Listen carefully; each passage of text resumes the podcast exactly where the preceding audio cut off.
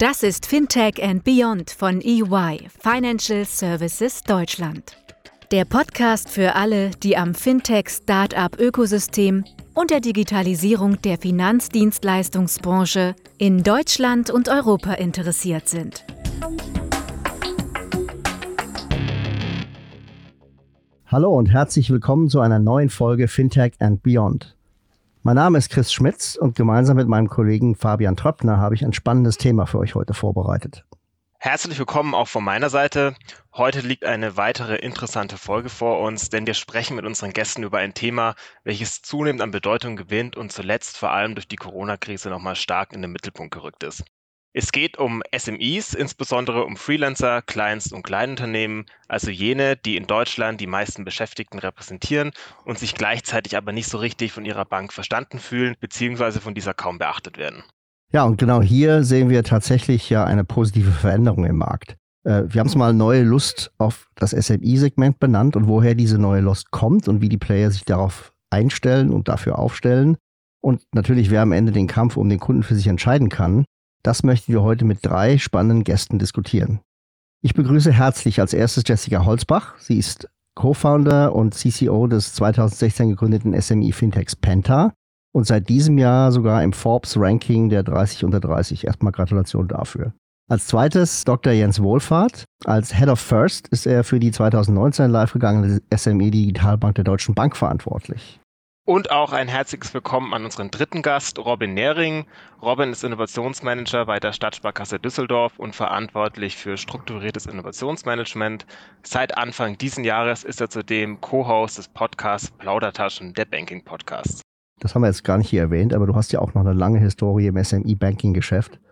Ähm, deswegen passt du natürlich hervorragend in die Runde. Ja, danke, dass ich dabei sein kann. Robin, wie eingangs schon erwähnt, bringst du hier so ein bisschen den Blick der etablierten Banken in die Diskussionsrunde. Daher gleich zu Beginn die etwas provokante Frage, wieso haben denn die Banken in den letzten Jahren bei Freelancern und kleinen Unternehmen so geschlafen? Also ich glaube, die Frage, wie du schon gesagt hast, die ist, die ist ein bisschen provokant gestellt und natürlich auch in eine Richtung formuliert. Ne? Und ich glaube, man muss das Ganze mal so ein bisschen differenzierter betrachten und vielleicht auch mal ein bisschen nüchtern auch betrachten. Und ich glaube, wenn man, wenn man mal so drauf schaut, dass, dass äh, gerade Freelancer, Freelancer und kleine Unternehmer sind eine wichtige Zielgruppe von Banken. Allein schon, äh, ja, da es anzahlmäßig sagen wir mal, die größte Kundengruppe im gewerblichen Segment ist. Der Marktanteil von Banken und Sparkassen ist hier enorm hoch. Ähm, und ähm, es bestehen über Jahre gewachsene Kundenbeziehungen, gerade wenn es vielleicht mal nicht so gut läuft beim Kunden. Also jetzt gerade in den letzten paar Monaten hat man das gesehen. Da, sind, da sehen wir uns, also jetzt, ich rede jetzt hier von der Stadtsparkasse Düsseldorf, aber ich glaube auch im, äh, bei anderen Banken ist es ähnlich, äh, sehen wir uns als verlässlicher Partner. Über die unterschiedlichen Kanäle sind wir erreichbar und stehen auch an der Seite vom Kunden. Ähm, zusätzlich muss man auch dazu sagen, dass, dass gerade diese Kunden ja auf, äh, nicht nur auf der Business-Seite betreut werden, sondern auch auf der Privatseite und die Übergänge auch oftmals fließend sind. Wohin so ein bisschen auch die Frage zielt, ist natürlich ja hinsichtlich digitalen Bankprodukten und intelligenten Innovationen äh, von insbesondere relevanten Services für den Kunden. Ja, da besteht Aufholbedarf. Ja, also da haben gerade Player wie wie die die jetzt heute auch dabei sind, Penta, Contis, Holvi und Co. auch First hinreichend bewiesen, dass, äh, dass, da, dass es da ein Feld gibt, was, was absolut wichtig ist, äh, wichtig ist. Und ich glaube, gerade von dieser Coolness im Außenauftritt und auch, auch bei der UX ähm, der Angebote, ja, da können sich traditionelle äh, Player echt einiges abschauen. Ähm, aber nicht nur abschauen, sondern es eben auch umzusetzen. Und ich glaube, da gibt es jede Menge Hausaufgaben, die, die angegangen werden und die auch in der Entwicklung sind. Dass das nicht, äh, dass das nicht von heute auf morgen geht, ich glaube, das ist auch klar. Ähm, aber wichtig ist, dass die Themen eben auf der Agenda sind und auch umgesetzt werden, weil ähm, ein, Ende des Tages äh, ist, es, ist es ein Angebot, was, was da ist, was Kunden einfordern und zunehmend einfordern. Und ähm, da gilt es halt nicht, äh, sich, sich aufzuruhen auf Vergangenem.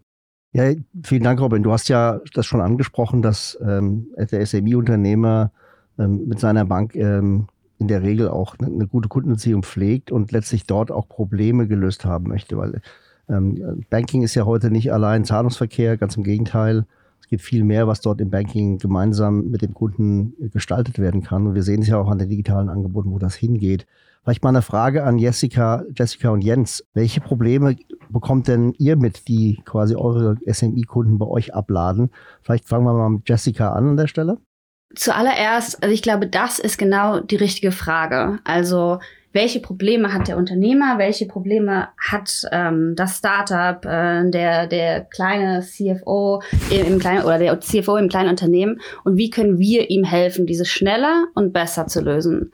Ähm, und es geht nicht darum, ähm, was ist unser Selbstverständnis. Sind wir jetzt die nächste Challenger Bank? Sind wir irgendwie ein Fintech? Sind wir äh, ein traditioneller Player? Sind wir eine Investmentbank, Wertpapierbank? Ich glaube, das ist genau quasi der Fehler, der einfach gemacht wird ähm, und vielleicht auch so ein bisschen hinzielend auf die Frage, die vorher gestellt wurde.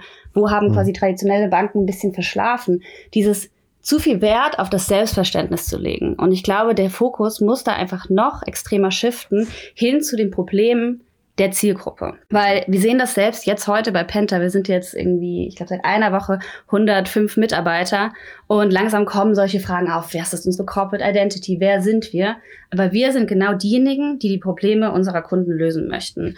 Und ähm, wir sehen da aktuell vier Kernbereiche. Ähm, und der erste Bereich ist wirklich, was wir quasi Business Banking äh, nennen. Das sind wirklich die traditionellen Bankangebote, ähm, die traditionellen Themen, die ein kleiner Unternehmer machen müssen, wie eine schnelle Kontoeröffnung. Ähm, man muss relativ unkompliziert äh, eben Online-Banking den Zahlungsknopf finden. Wie kann man eine Zahlung vorbereiten? Wie kann man Zugang für äh, Mitarbeiter geben, die dann bestimmte Zahlungen direkt einstellen? Also ich glaube, alles so dieses klassische Banken äh, klassisch äh, Payment und äh, Banking-Thema. Die anderen drei Bereiche sind Themen, die so ein bisschen daran angrenzen ähm, weil die gerade in einem, in einem kleinen Unternehmen oder als Freelancer ist man nicht nur mit dem Banking an sich beschäftigt, sondern auch sehr viel mit allem, was wir quasi die vorbereitende Buchführung und die Buchführung selber nennen. Das heißt, ähm, das quasi die, die Banking-App muss direkt mit der Buchhaltungs-App sprechen und am besten äh, sollte es einem irgendwie Zeit sparen, dass man nicht nur das hier einstellt, sondern dass es einfach direkt übergeben wird und am besten direkt an den Steuerberater, so dass man da nicht noch Zeit bei Belegen suchen und ähm, Rechnung stellen ähm, ver verbringt. Ähm, die anderen zwei Themen, die wir noch sehen, ist alles rund um, und da gibt es auch komplett eigene Player zu, rund um das ganze Thema Mitarbeiterkarten, Spesenmanagement, Expense Management, Travel Management. Das heißt, die Möglichkeit, zum Beispiel Karten an, an unsere 100 Mitarbeiter rauszugeben, die diese dann für Reisekosten, was natürlich jetzt in Zeiten von Corona etwas runtergegangen ist, aber für ähm, zum Beispiel den Google äh, Analytics Account hinterlegen, um dann quasi direkt zu sehen, wo sind bestimmte Kosten entstanden und das dann wieder seamless in die Buchführung zu übergeben. Und der, der dritte Bereich, ähm, quasi aus Sicht der Kunden, wo sie ähm, Probleme haben, ist das ganze Thema Cashflow Forecasting. Das heißt, ähm, einfach ein bisschen mehr Intelligenz hinterbringen, dass wenn ich heute 100.000 Euro auf dem Konto habe, äh, nächsten Monat die und die und die Rechnungen und Ausgaben anstehen, wie viel habe ich am Ende des Monats übrig? Brauche ich vielleicht etwas Richtung Cashflow Financing? Brauche ich eventuell da eine kurze Überbrückung? Und wie binde ich das quasi in das alltägliche Geschäft ein, dass ich einfach nicht zu viel Zeit mit Forecasting, Businessplänen und so weiter verbringen musst, sondern dass deine Bank das für dich abnimmt. Und das sind so die, die vier Kernbereiche, die wir sehen, ausgehend von den Kundeninterviews oder den Problemen, die wir bei kleinen Unternehmen äh, festgestellt haben. Ja, vielen Dank, Jessica. Ich glaube, war, war schon mal sehr gut zusammengefasst. Ist ja auch diese Strukturierung in Banking und Beyond Banking, glaube ich, schon sehr klar erkennbar, die sich ja auch in den Portfolien äh, eigentlich fast alle Startups, die sich in diesem Segment tummeln, auch klar abzeichnen und wo ja auch viele Startups im Markt unterwegs sind, um entsprechende Anbindungen oder auch Zusatzdienstleistungen zu erbringen. Jens, vielleicht mal aus deiner Sicht, ähm, ihr seid ja auch auf dem Weg. Ähm, wie weit seid ihr da gekommen und welche Themen seht ihr jetzt als Hauptprobleme? Wir sehen das genauso wie, wie, wie Jessica gerade geschildert. Ähm, es geht um den Bedarf und es geht um die Probleme unserer Zielgruppe. Und hier wollen wir Lösungen bieten, die über das klassische Banking hinausgehen. Ich glaube, da gibt es auch einen Change und da gibt es natürlich auch die Möglichkeiten, das mit, äh, ich sag mal, digitalen Lösungen jetzt äh, dem Kunden zu offerieren, ihm, ihm äh, durch Verknüpfung, äh, das genannte Beispiel, die, die, die Buchhaltung mhm. oder Steuerkomponenten zu verbinden mit mit den Buchungen, äh, die man äh, bei der Bank hat, äh, da einen Mehrwert für den Kunden zu generieren. Das ist, glaube ich, äh, die neue Ausrichtung, den Kunden möglichst ganzheitliche Lösungen zu bieten. Wenn man mal seine Wertschöpfungskette betrachtet, ihm zu versuchen, möglichst bei allen administrativen, aber auch bei äh, bei Themen wie äh, ich will mir eine Versicherungslösung digital besorgen, ich will mir ein Travel Management hier anbinden oder ich möchte ähm, äh, andere äh, Themen wie, wie Logistiksysteme äh, anbinden. Ich glaube, da wird in Zukunft äh, der Weg weiter hingehen. Vielleicht weniger die Entwicklung, die der Kunde rund um das Banking benötigt, äh, im Auge hatten. Und äh, da wird aber die Reise hingehen. Aber da sehe ich auch die etablierten Banken sich auf den Weg machen mit, mit wirklich guten Lösungen, ähm, sich wirklich mehr auf die, auf, auf dem Customer, äh, auf die Customer Journey des Kunden zu konzentrieren, einfachere Angebote zu offerieren. Ich denke, das ist ganz klar Sinn und Zweck. Ich denke aber, dass auch eine, eine wesentliche Komponente weiterhin bleiben wird, das Thema Service und auch Beratung. Auch hier, glaube ich, muss man ein bisschen differenzieren und sagen, okay, Probleme der kleineren Kunden sind, äh, sind äh, vielleicht eher das Thema noch Unterstützung bei der Buchhaltung, äh, Unterstützung beim Thema Liquiditätsbedarf. Äh, wenn wir dann aber an, äh, ich sag mal, an Kunden denken, die äh, Auslandszahlungsverkehr äh, benötigen oder Auslandsgeschäft machen, die Investitionen benötigen, die äh, Gewerbekredite benötigen, da wird äh, die Grenze dann schon ähm, spannend sein, wo die, wo die fließt, wo braucht er einen persönlichen Berater oder wo kann ein, ein digitales Angebot äh, mit, mit persönlicher Beratung ergänzt werden oder welche Tools können wir da einsetzen? Ich denke an Chat oder Chatbots, um hier wirklich einen adäquaten Service, eine adäquate Beratung dem Kunden zu bieten. Ich glaube, das ist das, was er erwartet, dass der, dass der Kunde aber trotzdem erwartet, seine Bank ähm, bei Problemen anrufen zu können oder mit ihnen chatten zu können oder auch mal einen persönlichen Ansprechpartner zu, äh, zu kriegen. Das wird die Herausforderung sein. Spannend. Äh, Robin, das Thema Probleme der SAV-Kunden. Seht ihr das auch von der etablierten Bankenseite ähnlich? Und ähm, wie ist die Antwort?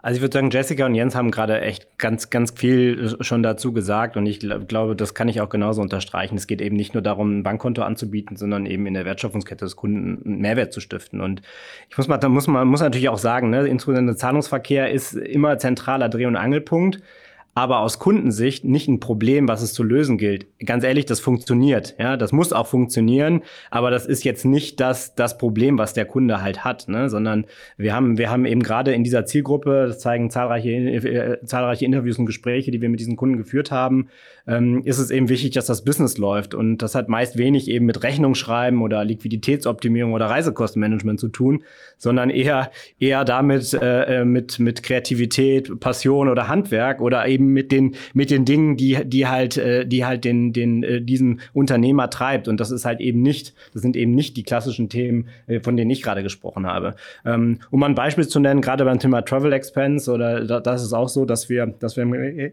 also im vergangenen Jahr auch eine entsprechende Kooperation mit einem, mit dem Berliner Startup Circular angebunden haben, dass das Reisekostenmanagement eben komplett digitalisiert und ja, dem Unternehmer am Ende des, Ende des Tages eben Zeit für sein Daily Business schafft, weil da will sich ja keiner mit beschäftigen und das, das schafft ja auch keinen Mehrwert, ja, ähm, sondern das soll halt gelöst werden und schnell und einfach funktionieren. Und ich glaube, da, dazu kommt, dass gerade Fintechs im SMA-Umfeld in den letzten zwei Jahren halt auch bewiesen haben, dass die genannten Themen eine Relevanz beim Kunden haben. Jessica hat es ja gesagt, ne? Buchhaltung, Travel Management, Cashflow Forecast. Da kann ich noch ein paar andere Sachen nennen, äh, die, die sicherlich auch eine, eine Relevanz haben, die dann vielleicht von der Priorität her nicht so hoch sind.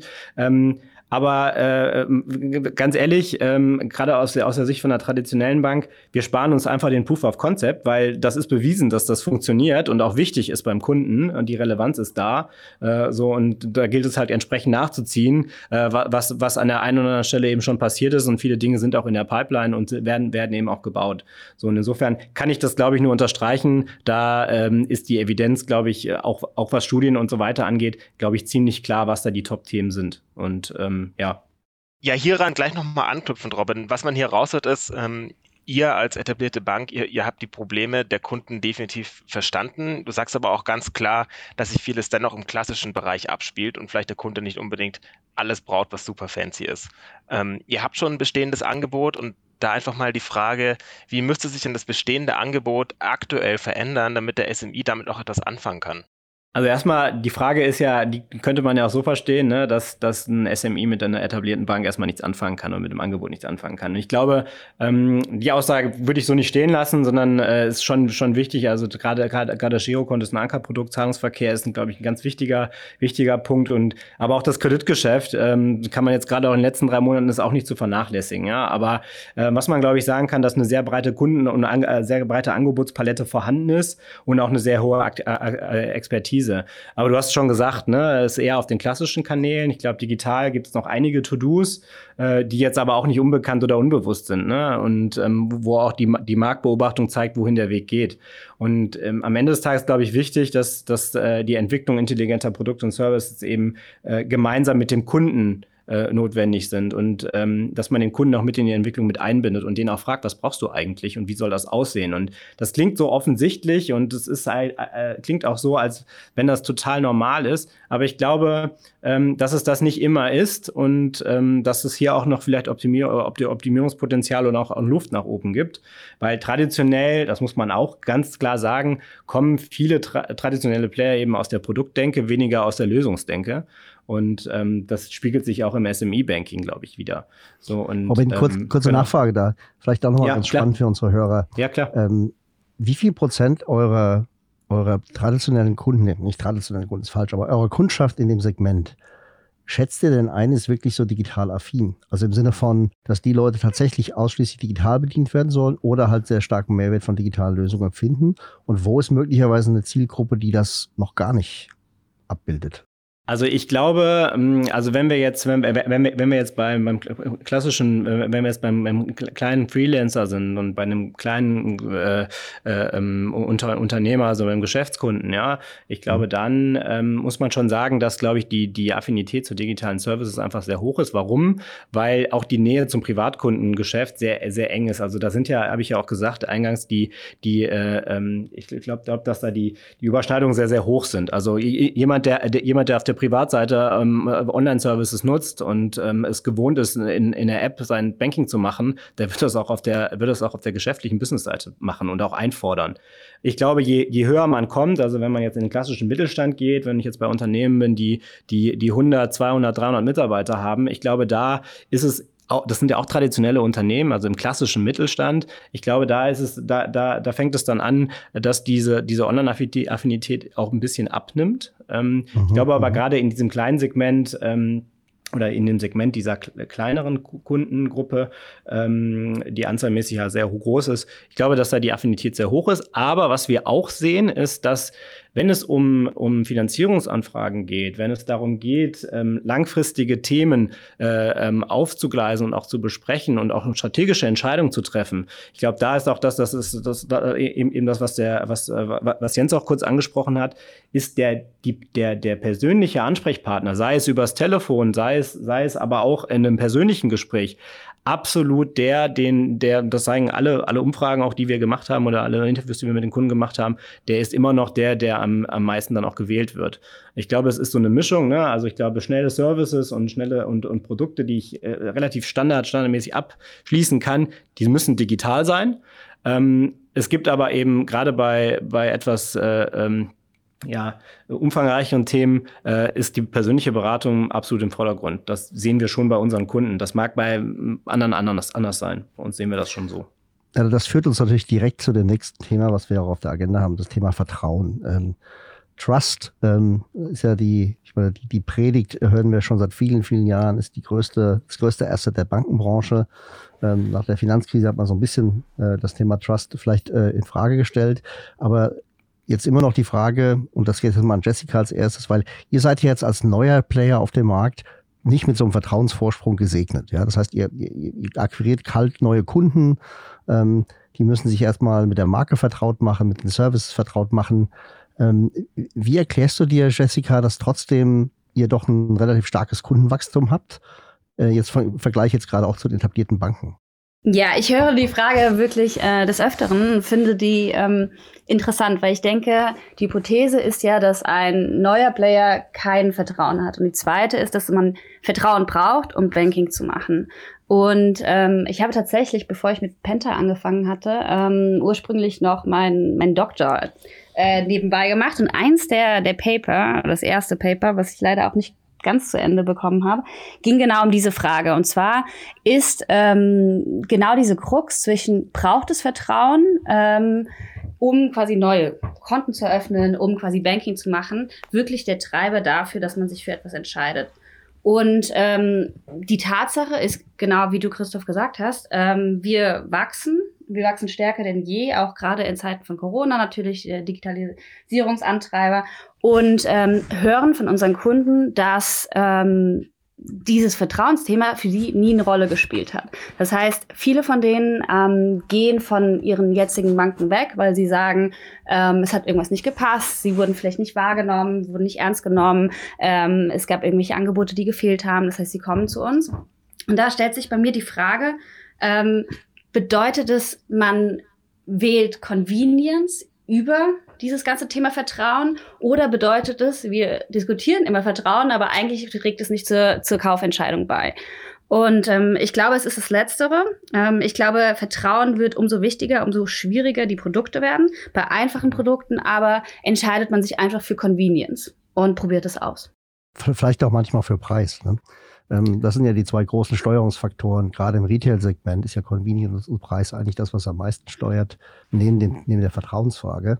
Ähm, Jens, wie siehst denn du das aus deiner Sicht? Ich meine, du bist ja so ein bisschen zwischen Startup und Großkonzern äh, unterwegs. Da habt ihr ja eigentlich von beiden Seiten was, wo ihr profitieren könnt, aber auch möglicherweise habt ihr Challenges von beiden Seiten.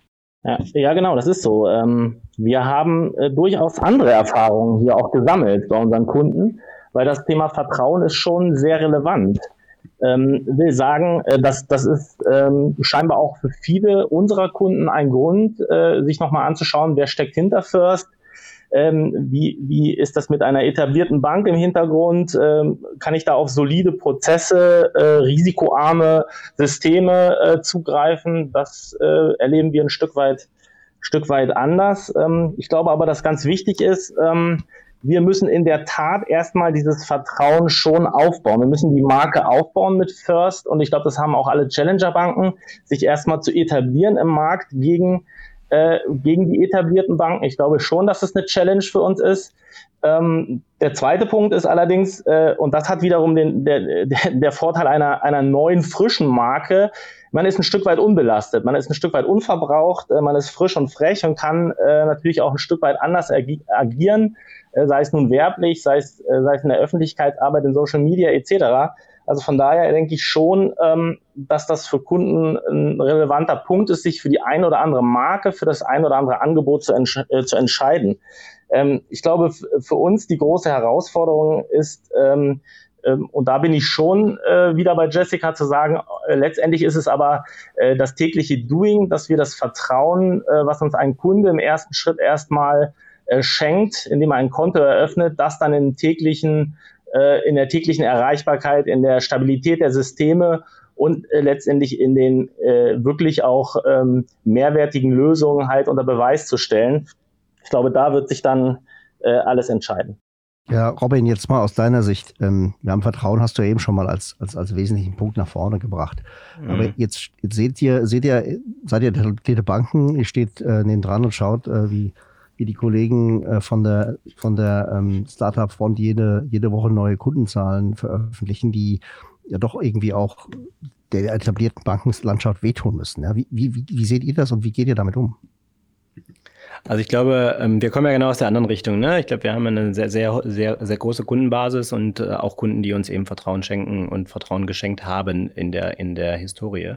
Und das Thema Convenience, Jessica hat es eben angesprochen, ähm, das, das überwiegt gerade äh, bei, bei Entscheidungen bei, bei Standardthemen oder bei Themen, die ich einfach erwarte, ähm, ist, das, ist das etwas, was, ähm, was, also so ein super entscheidender Faktor ist. Ne? Und ich glaube, ähm, ich äh, glaube aber trotzdem, gerade gerade im Business Banking, vielleicht anders auch als im, äh, als im Retail Banking, tauscht man nicht von heute auf morgen einfach, äh, einfach das, den, den, ähm, das, das Konto oder auch die Bank aus. Das ist, glaube ich, ein bisschen anders als im Retail Banking, sondern man tastet sich auch eher vielleicht ähm, oder man schaut sich an, auch was andere machen.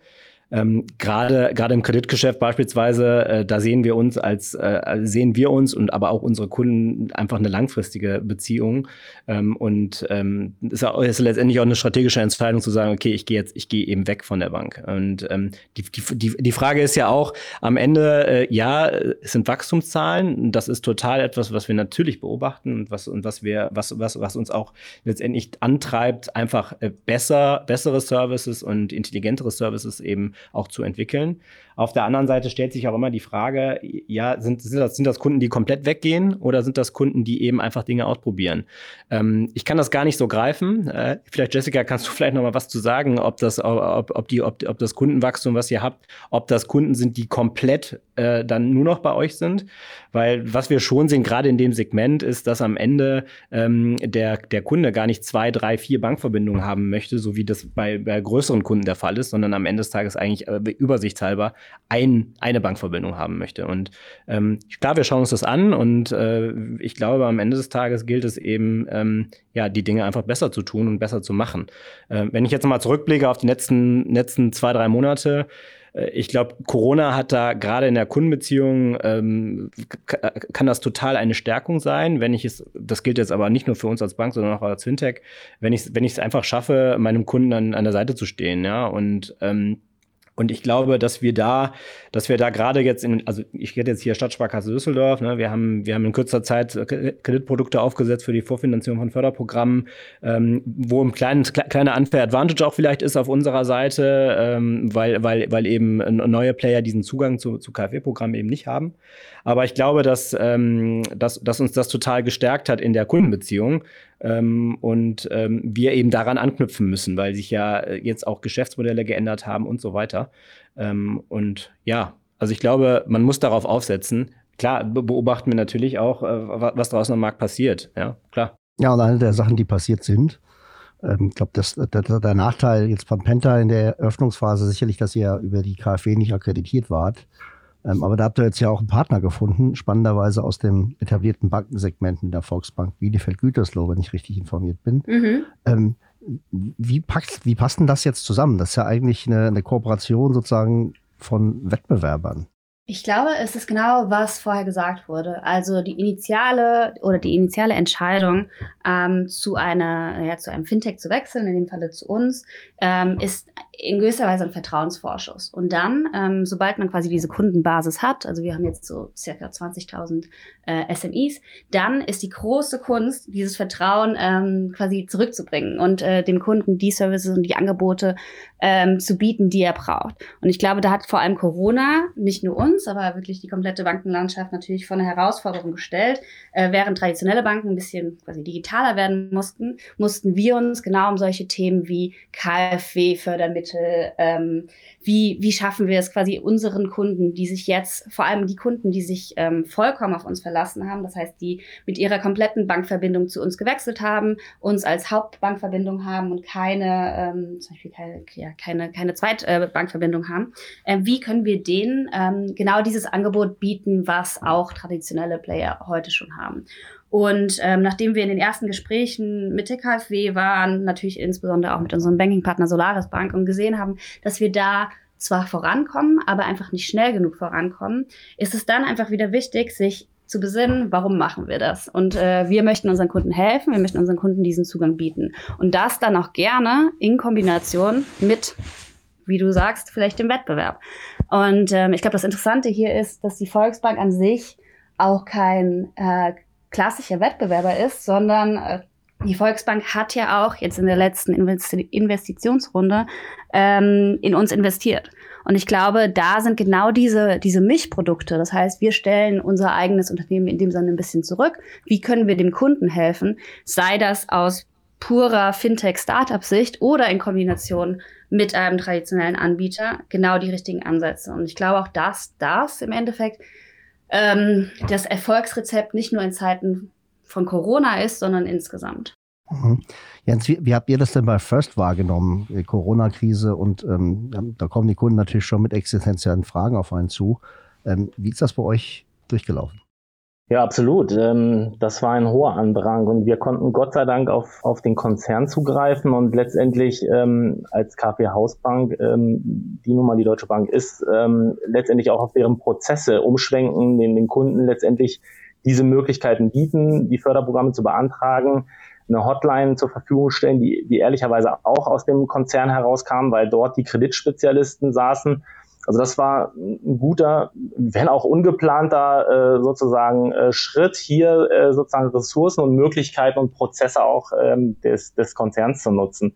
Aber trotzdem war das natürlich eine Herausforderung, ähm, genau das, äh, was, was Jessica sagt. Hier, hier kommt was, hier hat der Kunde ein Problem, hier hat der Kunde einen Bedarf und wie können wir das äh, mit, mit unseren Mitteln ähm, und auch mit dem, mit dem Thema einer, einer digitalen Challenger-Bank ein Stück weit äh, befriedigen oder dieses Problem lösen. Und ähm, ich glaube, hier hatten wir wirklich gute Möglichkeiten über, über unsere direkte Kommunikation. Wir haben natürlich auch andere Themen aufgegriffen, die im, im, im Zusammenhang mit der Corona-Krise für einen kleinen mittelständischen ähm, Unternehmer relevant sind und äh, konnten das über, über Social Media äh, kommunizieren etc. Also da gab es auch Möglichkeiten. Aber auf der anderen Seite gab es natürlich auch den Bedarf, und jetzt sind wir wieder bei diesem Thema der persönlichen Beratung. Auch hier war wieder äh, zu sehen, dass Kunden äh, Bedarf haben, mit dem, ähm, mit dem äh, quasi ein persönliches Gespräch zu führen, äh, in die Filialen der Deutschen Bank zu gehen. Da gab es dann Fragen, um sich äh, über, die, über die Förderprogramme auszutauschen und sich beraten zu lassen. Und ich glaube ähm, schon, dass hier ähm, auch äh, die etablierten Banken erkannt haben, wie notwendig oder wie, wie wichtig es ist, äh, in solchen Zeiten auch äh, digitale Lösungen zur Verfügung zu stellen, weil bei, bei, beim, beim Konzern war halt die Nachfrage nach Beratung und nach Förderkrediten enorm. Äh, da sind fast die Hotlines zusammengebrochen. Äh, und man hat dann innerhalb von, ich glaube, drei Wochen eine Schnittstelle zur KfW gebaut und äh, eine Online- ähm, Beantragung der Fördermittel ermöglicht. Äh, und das zeigt mir halt auch wieder, dass, dass äh, sowohl etablierte wie auch ähm, Fintechs in dem Fall ähm, äh, wirklich auch äh, zusammenarbeiten werden in Zukunft und, und auch hier Möglichkeiten finden, sich gegenseitig ähm, zu unterstützen äh, und zu ergänzen. Ich glaube, das Thema Corona generell ist ja ähm, so unerwartet es kam, hat es dann irgendwie natürlich den Effekt gehabt, dass wahrscheinlich fünf Jahre digitale Entwicklung irgendwie auf sechs oder zwölf Monate komprimiert werden. Äh, einfach weil jeder jetzt auch die, die Notwendigkeit, aber auch die Vorteilhaftigkeit erkannt hat, ähm, digitale Kanäle eben vollwertig zu bespielen. Ähm, insofern, da werden wir sicher nach vorne noch einiges an Aktionen über die nächsten 12 bis 24 Monate sehen. Ja, Christopher, da hast du gleich den richtigen Punkt aufgegriffen. Wir haben ja bis dato das Thema jetzt stark aus Kundenperspektive diskutiert, was auch nochmal zeigt, dass äh, gerade Kleinunternehmer und, und Freelancer gewisse Bedürfnisse haben, die noch nicht gestillt sind, aber man hat die passenden Antworten schon gefunden. Um natürlich die passenden Antworten auch umgesetzt zu bekommen, muss ich auch intern im Operating Model einiges ändern. Äh, Robin, nochmal die Frage an dich als äh, Vertreter der etablierten Banken. Was muss sich denn intern bei euch zum Beispiel ändern? Äh, Stichwort traditionelles Mindset, äh, hohes Durchschnittsalter im Top-Management, Legacy IT, damit ihr den Anschluss an die Challenger Fintechs nicht verliert? Also ja, die, die Frage ist, ähm, ist ein bisschen, also ist, ist schwierig zu beantworten. Ich versuch's mal, oder ich könnte jetzt, ich könnte jetzt eigentlich, eigentlich auch in zwei Richtungen antworten, sowas wie, ja, eigentlich eine ganze Menge äh, oder sowas wie Banken sind auf einem guten Weg. Ich versuch's mal auf einem anderen Weg. Also ich glaube, es ist natürlich immer einfacher, einem, äh, irgendwie einem, einem 25-jährigen Uni-Absolventen New Work beizubringen und als einem mit, mit 50er, der womöglich ausreichend Old Work kennt, von New Work zu überzeugen. Ähm, ich glaube aber, also die Frage ist ja, lohnt es sich trotzdem, das zu tun und ist es notwendig? Und die Antwort ist, glaube ich, ganz klar, ja, definitiv, es lohnt sich. Und ich glaube, die größte Hürde dabei ähm, ist, ist ja das Naheliegende, nämlich es einfach auch zu tun und anzugehen und nicht nur darüber zu reden. Das klingt jetzt total abgedroschen, ähm, aber äh, ich glaube, das hat, das hat letztendlich auch die, die letzten drei Monate gezeigt, ähm, dass, äh, dass, dass, man, dass man einfach äh, ja, Dinge, Dinge eben schneller vorantreiben kann, wenn man, wenn man eben ein, wenn man, wenn man, du hast eben Mindset genannt, wenn man, wenn man vielleicht auch einen, einen Mindset-Shift hat oder dass man auch erkennt, okay, äh, vielleicht ist auch eine, eine gute Lösung besser als die perfekte. Ähm, das ist durchaus etwas, was traditionell jetzt erstmal erstmal nicht, nicht gegeben ist. Ähm, aber ich glaube tatsächlich, dass, dass sich, ähm, dass sich in, in den letzten, letzten paar Monaten einiges getan hat und auch so manche, sagen wir mal, traditionelle Sicht im Top-Management eben verändert hat.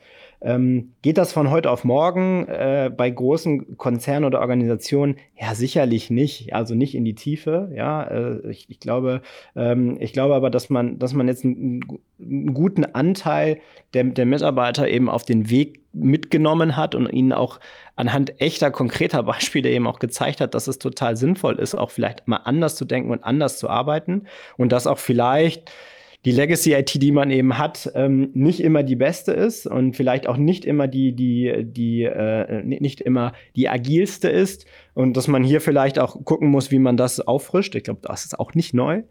Ähm, ich glaube, wichtig ist aber, dass, dass, dass, dass die Themen eben, eben deutlich klarer geworden sind und vielleicht auch, das sehe ich eigentlich sehr positiv, dass man dieses ähm, ähm, ich nenne es jetzt mal, äh, äh Dinge auf Hochglanzfolien schreiben und zu sagen, wir wollen jetzt äh, in, den nächsten, in, den, in den nächsten Tagen anfangen, äh, anders zu arbeiten, anders zu denken und anders äh, Produkte und Lösungen zu entwickeln mit dem Kunden gemeinsam. Ähm, und dass man diese, dieses, dieses jetzt nicht nur auf Folien macht, sondern tatsächlich ins, ins Doing übersetzt. Ich glaube, das ist ein Prozess, der jetzt äh, deutlich beschleunigt ist. Ähm, ja, ich glaube, das ist ein Änderungsprozess, der jetzt, der jetzt einfach, ähm, äh, der schon etwas länger im, im, äh, in der Entwicklung ist, aber der sich eben jetzt beschleunigt hat. Ja, ich glaube, man sieht ja auch in deiner Person, Robin, dass es ähm, eben in der Sparkassenorganisation genauso äh, innovative Leute gibt wie überall sonst. Ich glaube, die Organisation ist natürlich in Summe größer und einen Tanker äh, zu bewegen ist natürlich nicht ganz so einfach. Ähm, das ist natürlich bei den kleineren Unternehmen einfacher. Ne? Ähm, Jessica, ihr habt jetzt gerade auch die Funding-Runde gemacht, du hast es ja auch erwähnt ähm, seid ihr jetzt auch sozusagen im Boot gemeinsam mit einem etablierten Player. Jetzt stellt sich schon so ein bisschen die Frage, tretet ihr, tretet tatsächlich als Disruptor an ähm, für das SMI-Geschäft oder seht ihr da eher in der Kooperation euch in den zukünftigen ähm, in den zukünftigen Themen unterwegs und wie wollt ihr da jetzt auch den finanziellen Erwartungen von Investoren gerecht werden? Weil die haben ja durchaus auch Wachstumsaspirationen und je nachdem, wie man finanziert ist, ähm, ist man doch äh, auch ja hohen Wachstumserwartungen ausgesetzt. Ja, ähm, natürlich gibt es Erwartungen von Investoren, insbesondere an Wachstum. Ähm, aber im Endeffekt ist so ein Investment eigentlich immer nur die Bestätigung davon, äh, vor allem wenn man jetzt das initiale Investment macht, äh, indem man quasi nur auf einer PowerPoint ähm, Geld quasi einsammeln, sondern in dieser Stage, in der wir uns gerade befinden, Series B, ist quasi das Investment der Investoren eigentlich nur nochmal eine Bestätigung davon, dass man auf dem richtigen Weg ist. Das heißt, zum einen, dass wir als Team daran glauben, ähm, den Markt im Endeffekt zu disruptieren, aber auch, dass wir Kunden haben, die daran glauben, dass wir nicht nur ähm, quasi für, für die Short-Term hier sind, sondern eigentlich auch für die Long-Term. Weil keiner unserer Kunden würde natürlich mit seiner gesamten Geschäftsbeziehung zu uns umwandeln, wenn wir nur da sind, um jetzt die nächsten zwei, drei Jahre ähm, ein bisschen Banking äh, digitaler zu machen, zu beschleunigen, sondern wir sind auch hier for the long run. Ähm, und wie das in der Zukunft aussieht, ob wir ähm, das komplett alleine machen oder ob wir das zusammen mit traditionellen Playern machen, das ist, würde ich sagen, ähm, da sind wir eigentlich noch relativ offen. Und das ist, kommt einfach wirklich aus dieser Philosophie her, dass wir das beste Produkt für Kunden anbieten wollen. Ähm, grundsätzlich die Art und Weise, wie wir zum Beispiel neue äh, Features oder neue Produkte anbieten, ist auch oft, dass wir das erst mit externen Playern zusammen testen, weil man einfach so die Go-to-Market-Zeit extrem reduzieren kann, sehen kann, ist der Demand da, ist das etwas, was Kunden brauchen, ist es etwas, was sie nutzen, wie nutzen sie es und dann das eventuell mittelfristig quasi in-house äh, zu holen. Und ähm, ja, ich glaube grundsätzlich auf dem, auf dem Bankenmarkt ähm, wird es immer eine Mischung aus, aus beiden Playern geben. Diejenigen, die schon hier sind seit 100, 200 Jahren und diejenigen, die irgendwie neu dazukommen. Und diejenigen einfach, die sich bewähren können, die sich gerade in solchen Zeiten wie Corona, aber auch, es wird immer ein Auf und Ab geben, ähm, sich den Bedürfnissen anpassen können, die werden lange da sein. Ja, ich meine, das Thema, was du jetzt ansprichst, ja auch so ein bisschen in Richtung digitale Ökosysteme. Ne? Also letztlich versucht man ja dann auch äh, Dienstleistungsportfolien oder, oder ja, Sets für die Kunden so zusammenzustellen, dass sie schnell und äh, auch seamless verfügbar werden. Ähm, Jens, wie sieht das denn aus eurer Sicht aus? Ihr habt ja jetzt keine klassischen Investoren an Bord. Ähm, wie, wie werden denn da die Erwartungen gestellt und wie, wie positioniert ihr euch auch in diesem Thema digitales Ökosystem? Genau, also bei, bei, uns waren die Erwartungen natürlich ganz klar, dass wir uns äh, in diesem schnell wachsenden äh, Segment ähm, positionieren als Konzern, äh, eine neue Kundengruppe erschließen, die wirklich, ähm, ja, das muss man ja auch ganz deutlich sagen, ähm, ein anderes Preis-Leistungs-Verhältnis hier bewusst auswählt. Also äh, an, wir sind hier ganz klar mit First in einer anderen Preiskategorie auch ähm, positioniert dafür halt ähm, self-directed ihre, ihre Bankgeschäfte und ihre Beyond-Banking-Lösung abruft. Ich glaube, dieser, dieser Ansatz ist, ist klar. Äh, wir müssen aber ganz hart auch äh, diese, diese äh, Zahlen äh, sozusagen äh, schaffen. Wir müssen natürlich auch Erträge generieren, aber wir haben natürlich auch einen, einen Auftrag, ein Stück weit als Vorreiter ähm, zu fungieren. Also ich sage mal, das, das kleine Schnellboot, äh, was äh, Themen ausprobiert, was, ähm, was auch vielleicht Beyond Banking Lösungen, äh, Partnerschaften, technische Neuerungen ausprobiert äh, wo man ähm, Stichwort Ökosysteme auch hier mit, äh, mit einer, mit einer äh, Marke möglicherweise sich in, in Ökosystemen mit, mit auch nur bestimmten Bankleistungen äh, positioniert, sich halt in die Wertschöpfungsketten ähm, integriert, beispielsweise nur mit Zahlungsverkehrslösungen, äh, Banking as a Service als Stichwort, wo man, wo man aber auch in Wertschöpfungsketten der Kunden äh, in Zukunft eine Rolle spielen kann. Nehmen wir mal in Kassensystemen von, von kleinen äh, Handwerkern ähm, äh, und, und sonstigen Selbstständigen, dass dort ähm, mit, mit, mit einer Marke wie First ähm, digital äh, über eine API-Schnittstelle äh, Lösungen angeboten werden können. Ich denke, da sind viele Möglichkeiten äh, da, wie wir wie wir uns als äh, Konzern dann mit, mit äh, der Marke First positionieren können. Und letztendlich ist das auch die Erwartung hier, äh, ein Stück weit auch Innovationstreiber zu sein, neue Wege zu gehen, auch äh, im Bereich Marketing oder Social Media äh, mal Sachen auszuprobieren, die vielleicht ein äh, etabliertes großes äh, Bankunternehmen erstmal scheut. Ich denke, äh, das ist schon unser, unser klarer Auftrag. Ja, Jens und auch Jessica, ihr habt jetzt beide schon über das Thema Ökosysteme gesprochen. Ähm, Im Blick nach vorne ist es ja auch häufig die Frage, wie wird zukünftig die Rolle der Bank sein in den Wertschöpfungsketten? Verkommt die Bank eventuell nur zum Lieferanten im Hintergrund von Produkten oder hält sie weiter in die Kundenschnittstelle? Wir hatten das Thema Kooperationen schon auch ähm, besprochen, äh, Kooperation auf Augenhöhe zwischen Incumbent und zwischen Fintech. Äh, Robin, mal die Frage an dich mit dem Blick nach vorne abschließend. Wie siehst du die zukünftige Beziehung zwischen Banken und Challenger Fintechs? Sehen wir hier in den kommenden Jahren eher einen intensiven Wettbewerb um den Kunden oder eine Symbiose zwischen Bank und Fintech? Also ich würde, äh, würde vielleicht nicht nur, nicht nur von, von den Dioden von Bank und Fintech sprechen, sondern gerade auf das Thema Ökosystem gegriffen. Ich glaube generell äh, Startups und aber auch digitale Geschäftsmodelle, ne, die gehören mit dazu, gerade wenn ich ums, ums Thema Beyond Banking, äh, wenn es ums Thema Beyond Banking geht, weil ich glaube, man muss sich die besten Partner an die Seite nehmen, um für den Kunden die bestmögliche Lösung darzustellen. Und ganz ehrlich, ähm, bei einigen Themen ähm, wird, das, wird das sicherlich nicht die klassische Bank sein, die, die eben eine, eine unterschiedliche Lösung anbietet, sondern wird sich den besten Partner an die Seite äh, nehmen. Und das passiert auch heute.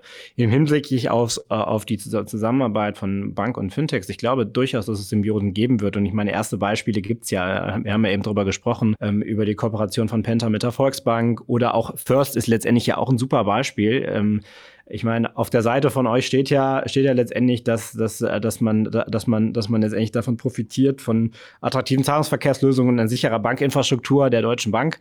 Ja, äh, ich glaube, das ist ja letztendlich schon ein, ein, ein Symbiose-Angebot äh, am Ende des Tages. Und naja, man muss halt gucken. Also ich würde sagen, ähm, ist, ist das sinnvoll oder nicht? Naja, ich würde sagen, warum nicht? Ne? Wenn sich die Angebote ergänzen und das aus Kundensicht sinnvoll ist, äh, ist das, glaube ich, total förderlich. Und ähm, ja, Wettbewerb ist, der wird intensiver oder der wird intensiv bleiben. Ist aber am Ende auch förderlich für Innovationen, muss man auch sagen. Also getreu dem Motto besser, schneller, weiter. Äh, wer wird Gewinner sein? Der Kunde? Ja, gut. Ist das eine schlechte Nachricht? Ich würde sagen, nein. Vermutlich nicht, ja. Du hattest gerade schon First aufgegriffen. Jens, daher nochmal an dich die Frage. Ihr seid ja auch praktisch ein Fintech im Konzern und lebt eigentlich schon die Kooperation zwischen Fintech und Bank. Ähm, nach vorne, wenn wir Scope immer aufmachen, wie siehst du hier die Zukunft zwischen äh, Bank und Fintech, vielleicht auch zwischen euch als Fintech und ähm, in Kooperation mit weiteren Banken auf dem Markt? Also zunächst äh, sehe ich halt auch einen sehr, sehr intensiven Wettbewerb. Ne? Ich glaube, der wird sich verstärken. Äh, wir, sehen, wir sehen hier die Möglichkeiten äh, über, über Fintechs, über, über digitale Lösungen, äh, dass, dass Player aus ähm, egal welchem Land in Europa oder auch Übersee äh, hier in den Markt äh, dringen können, äh, in, in quasi nicht nur in den deutschen Heimatmarkt. Auf der anderen Seite natürlich auch wieder Chancen. Äh, das gleiche gilt, gilt äh, letztendlich für, für unser äh, Geschäftsmodell. Auch hier sehe ich Möglichkeiten, dass wir ähm, äh, in, in andere Länder eine Internationalisierungsstrategie äh, tragen können und äh, dieses, dieses Geschäftsmodell auch dort etablieren.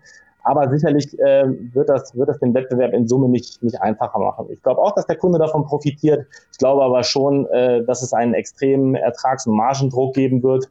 Und der ist für die Branche in Summe äh, sicherlich nicht förderlich. Ähm, der zweite Punkt, ich glaube auch dort ähm, äh, gibt, es, ähm, gibt es viele Punkte, ähm, wo man, wo man äh, zusammenarbeiten kann mit Fintechs. Ich glaube nicht an der Kundenschnittstelle, da wird es einen harten Wettbewerb geben. Ich glaube aber eher an, den, an diese Themen äh, innerhalb der Wertschöpfungskette sich zu ergänzen. Ich teile das, was Robin sagt. Ich glaube, es gibt Lösungen von Spezialanbietern. Das sind nun mal die optimalen äh, im Markt. Äh, denen sollte man sich bedienen, mit denen sollte man kooperieren. Äh, da sollte man versuchen, für den Kunden das Maximale herauszuholen. Da sind wir wieder bei der Eingangsfrage. Was sind die Probleme des Kunden, die ich hier lösen kann? Äh, und da glaube ich, äh, ist, ist das Erfolgsrezept halt wirklich das Beste aus dem Markt äh, mit in die Angebote zu integrieren, mit in die, in die Kundenschnittstelle zu integrieren, um den Kunden halt einen, einen optimalen Mehrwert, optimale Lösungen zu bieten. Auf der anderen Seite, äh, wie gesagt, äh, eine, eine Symbiose auch äh, auf, auf dem Thema Wertschöpfungskette. Ich glaube, hier werden auch äh, andere Softwareanbieter beispielsweise mit äh, mhm. äh, umfassenden ERP-Systemen, äh, CRM-Systemen äh, auf, auf dieses Kundenklientel, auf die Zielgruppe der SMEs äh, weiterhin äh, einströmen, da wirklich äh, umfassende Lösungen bieten. Und da werden halt äh, Banken sicherlich auch äh, eine Rolle spielen mit Finanzprodukten. Oder das sollte man zumindest probieren. Und ich denke, da wird man auch symbiotische Beziehungen eingehen. Äh, und da würde ich würde ich den Bogen halt auch weiterspannen, so wie Robin das auch sagt. Äh, das sind das sind nicht nur Fintechs und Banken, das werden auch werden auch äh, andere Branchen sein, das, das werden äh, die großen Internetgiganten sein, die hier reinstoßen. Und äh, mit denen muss man, muss man sich zusammenschließen. Alles andere wäre, wäre glaube ich, nicht zielführend. Und ich glaube am Ende, dass als Ergänzung auch noch, dass, äh, dass man, dass man, dass man gerade dieses Thema Banking äh, as a Service, also auch, auch im Hinblick auf Stichwort Open Banking und PSD2 und Co., ähm, ist das ja auch alles möglich mittlerweile, ja. Das heißt, ähm, auch Player wie Big Techs und Co. können natürlich, äh, wenn sie, wenn sie denn möchten, wenn sie dann auch in dieses, in, in dieses, was Sie ja eben gesagt, gegebenenfalls auch äh, unattraktive Geschäft in deren Margen denken, äh, ein, einzusteigen, könnten es aber tun. So, und ich glaube, ähm, dass, da wird sich, da wird sich der Wettbewerb schon, schon auch hin verändern und da werden wir auch noch Dinge sehen, die wir jetzt heute noch gar nicht auf dem Schirm haben. Da bin ich mir ziemlich sicher. Ja, ich meine, der, der, Markt löst sich ja heute schon so ein bisschen in den, in den Grenzen auf. Ne? Äh, Investmentbanken, die auf einmal Retailbanken sind, ja, äh, über Nacht. Ganze, das ganze Thema ähm, Ökosysteme im, im Sinne von Mobility, alles das, wo im Grunde Financial Service Dienstleistungen auch integriert werden, auch für SMI-Kunden, wird sicherlich in Zukunft eine ganz große Rolle spielen. Jessica, aus deiner Sicht nochmal äh, abschließend, wie siehst du das? Ihr habt ja jetzt die, die Kooperation unmittelbar vor der, vor der Brust gehabt schon und habt sie ja auch angegangen. Ähm, siehst du das in Zukunft weiterkommen oder ist das eher ein, ein One-Time-Trend gewesen? Nein, also ich denke, das ist auf jeden Fall etwas, was äh, in der Zukunft weitergeht. Ähm, ich weiß noch nicht 100 Prozent in welcher Form, ob genau anhand dieses Produktes oder an anderen, ob genau mit diesem Player oder mit anderen. Ich glaube, das ist so ein bisschen, wo wir natürlich jetzt einfach die, die, den Erfolg irgendwie noch messen müssen. Wir sind das gerade das erste Mal eingegangen, ähm, daraus lernen und das dann weiter zu adaptieren. Ähm, aber meiner Anschätzung nach, ähm, genau wie, wie ihr auch bereits gesagt habt, wird sich der Markt einfach neu definieren. Es wird sich einiges äh, vermischen, die, die Grenzen lösen sich auf, neue Player kommen rein. Und ähm, ich denke, das ist auch gut so. Ähm, ich denke, grundsätzlich ist es so, so, ein großer Markt, dass es nicht ein äh, The Winner Takes It All, sondern ähm, dass es einfach verschiedene Möglichkeiten gibt, anzusetzen und Wert zu schaffen. Und ähm, das vor allem natürlich auch vor dem Hintergrund, dass insgesamt die Kosten so extrem steigen, also die Eintrittsbarrieren, um heutzutage äh, eine neue SMI-Bank zu gründen, sind ja wirklich ein absolutes Minimum und das wird quasi noch weiter runtergehen. Von daher denke ich, dass es extrem viele Player geben wird, die sich auf Use Cases oder auf kleine Nischen konzentrieren können, die bisher einfach unattraktiv waren und ähm, dadurch in der Zukunft noch einiges an, neues, äh, an neuen Geschäftsmodellen äh, zutage kommt. Ja, das Thema Dekomposition der Wertschöpfungskette und Rekomposition sprichst du ja gerade an. Glaube ich, ein extrem spannendes Thema. Ich denke auch dieses ganze Thema Tech ähm, Wettbewerb und welche Rolle werden Tech-Player in Zukunft aufnehmen. Das ist eine, separaten, eine separate Folge wert, ehrlicherweise. Das werden wir heute leider nicht mehr hinbekommen. Aber ähm, vielleicht erstmal für die heutige Folge. Ich fand es super spannend. Vielen Dank, Jens. Äh, vielen Dank, Jessica. Vielen Dank, Robin, dass ihr heute dabei wart.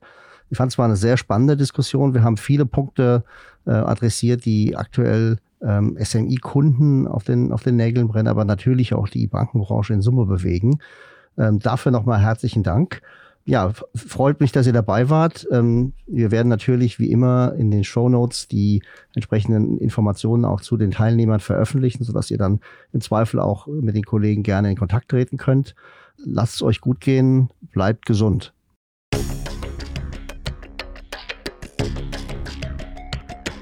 Das war Fintech and Beyond von EY Financial Services Deutschland. Ihr seid herzlich eingeladen, mit uns die Inhalte des Podcasts zu gestalten. Meldet euch einfach unter der E-Mail-Adresse eyfintechandbeyond.de.ey.com mit Feedback, Vorschlägen oder sonstigen Anregungen.